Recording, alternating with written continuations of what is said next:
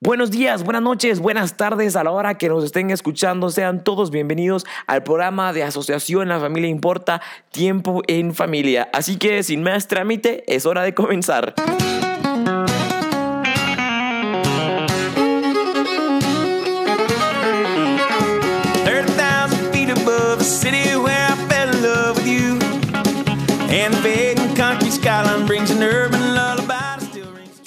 Nos vamos conociendo cada vez un poquito más. Me gusta muchísimo la música country y aquí pues en tu tiempo en familia queremos presentarle un poquito de todo. Música de diferentes estilos, queremos presentarle datos históricos, queremos presentarle hechos, noticias relevantes, un poquito de todo para que usted tenga un buen tiempo ahí en familia, en casa, en el carro o en la comida, quizás en la oficina, no importa dónde esté, la familia importa, quiere estar a su lado y siempre contando con sus opiniones, sus comentarios, sus ideas, sus preguntas, sus sueños, sus ideales, sus luchas. Pues para eso estamos, para ser una familia y esa plataforma de participación ciudadana que pone a la familia al centro como solución a muchos problemas que hay dentro de la sociedad. Y hoy tenemos muchísimo, muchísimo por cubrir, pero queremos empezar con que esta semana pues logramos enviar ya nuestro boletín trimestral, nuestro boletín abril-junio, donde pudimos compartir varias noticias. Por ejemplo, el que nos fuimos a la OEA, donde AFRI, AFI por primera vez logró inscribir a 13 organizaciones con 15 participantes. Con esto logramos que la, delegación oficial de Guatemala participara en todas las reuniones de la sociedad civil y negociaciones de los estados. Esto fue impresionante y de verdad los felicitamos a todos por el trabajo que hicieron. Por favor les pedimos de que si quieren escuchar lo que se dijo en el grupo de familia ante la OEA, puedan ingresar al podcast de Asociación de Familia Importa, donde ahora ya tenemos a través de iTunes, a través de Overcast y a través de podcast, la aplicación de podcast, los audios de nuestra asociación. Usted puede meterse ahí, puede descargarlo gratuitamente y compartirlo con sus demás con amigos, con su cónyuge, con su familia. Y es algo que puede ser muy útil para ir en el carro, para estar en la oficina, en el tráfico, en medio de la lentitud colectiva del tránsito, cuando no hay nada bueno que escuchar. Ponga ahí a la asociación La Familia Importa.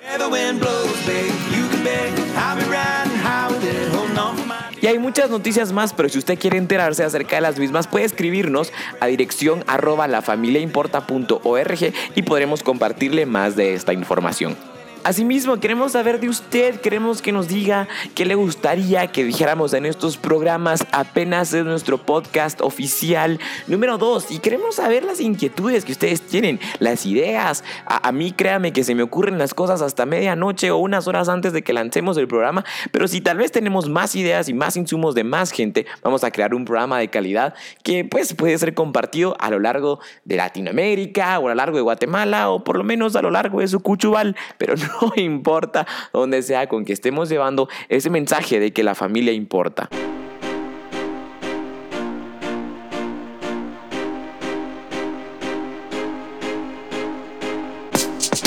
Bueno, y empezamos hoy con noticias que son importantes en nuestro país y que tenemos que tomar conciencia de lo que está pasando. Y una de esas noticias, o esta noticia, es que el pasado 2 de junio se firmó el convenio de cooperación interinstitucional Prevenir con Educación entre el Ministerio de Educación y el Ministerio de Salud Pública y Asistencia Social. Este documento básicamente lo que instituye es una alianza tanto en el Ministerio de Salud Pública, con el Ministerio de Educación, con la Presidencia del Congreso de la República y con el Observatorio de salud sexual y reproductiva que nos conocemos como OSAR, de velar por que se cumplan los derechos sexuales y reproductivos de las personas en edades escolares en nuestro país. Básicamente estos temas incluyen temas como eh, derechos sexuales y reproductivos, sexualidad humana, derechos humanos, multiculturalidad, etcétera, etcétera, etcétera, etcétera. Y se basa en un montón de normas y de reglamentos y documentos eh, que son vinculantes de alguna forma en nuestros temas. Eh, nos, nos, preocupa que verdad el enfoque de, de, esta carta sea la educación del, como que busca elevar a la sexualidad como un derecho humano. Esto es parte de la pantomima de desnaturalizar lo que son los verdaderos derechos humanos, donde hablamos del derecho a la vida, el derecho a la educación, el derecho a la salud, y buscamos elevar un aspecto tan íntimo de la persona humana como un derecho humano. Y eso implica entonces que el Estado debe de alguna forma garantizarme ese derecho. El Estado entonces tiene que garantizarme mi sexualidad. El problema es que el concepto o el término de sexualidad que utilizan estas organizaciones usualmente se ciñe a dos cosas, a el placer y a cómo evitar la reproducción. No se ciñe tanto al respeto, a los valores, a, a conocer realmente el cuerpo humano, sino cómo podemos extraer o cómo podemos alcanzar un mayor nivel de placer y cómo podemos evitar las consecuencias de ese placer. Sabemos nosotros que biológicamente, anatómicamente, físicamente, científicamente, naturalmente, como sea, las relaciones sexuales producen hijos, producen personas, producen otros seres humanos. Y obviamente, pues estas organizaciones tienden a ver a las personas bajo un concepto utilitarista, donde si esa persona me sirve o me es útil o la quiero, entonces es digna. Pero si esa persona no me sirve, no me es útil o no la quiero, no me es, no es, no tiene dignidad y por lo tanto la podemos aniquilar o le podemos decir adiós en este mundo. Esto es terrible, esto es triste, porque entonces empezamos a hipersexualizar a los jóvenes desde que son muy pequeños eh, o eh, que tienen una edad muy muy corta. Hace poco estaba leyendo y descubrí el manual de educación sexual que elaboró el Ministerio de Salud Pública y se llama Educación para la Vida, un reto de generaciones, manual sobre sexualidad.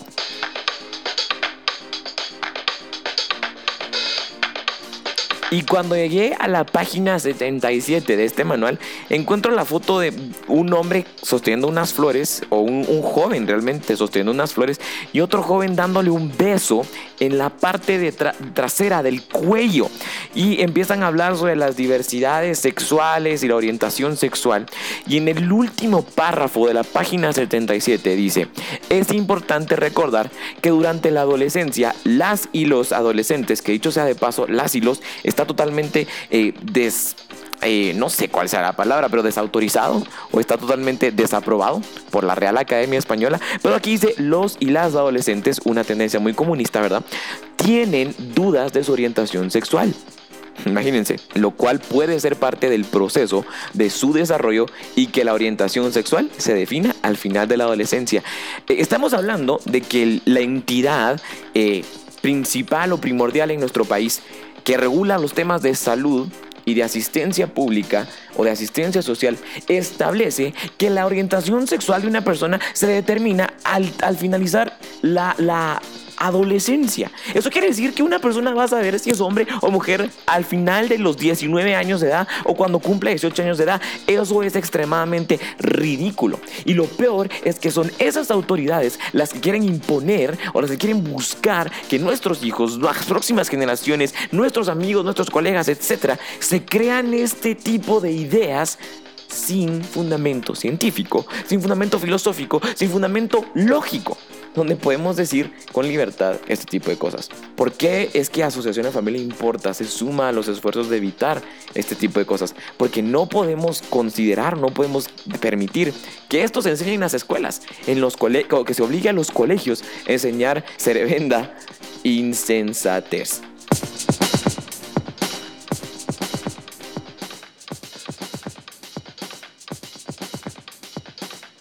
Y lo más molesto de todo esto es que aquellos que mes a mes pagamos nuestros impuestos y que el Estado forzosamente nos quita de nuestro ingreso, somos quienes estamos pagando este tipo de programas. Mientras esas organizaciones y asociaciones que están libres de pago de impuestos y que no contribuyen tampoco a ese bien común, son las que están promocionando este tipo de materiales. Al final del día, somos nosotros quienes estamos financiando parte de esta cultura antivida que realmente no queremos que sea asentada en nuestro país. Por lo tanto, es lo que es es algo que nosotros queremos motivarlos e incentivarlos a todos y a cada uno de ustedes a que se levanten de su silla y que se unan a este esfuerzo y a esta batalla. Estamos preparando algo y estamos planificando una defensa a todo esto, pero necesitamos más cabezas y más gente que lo pueda reproducir.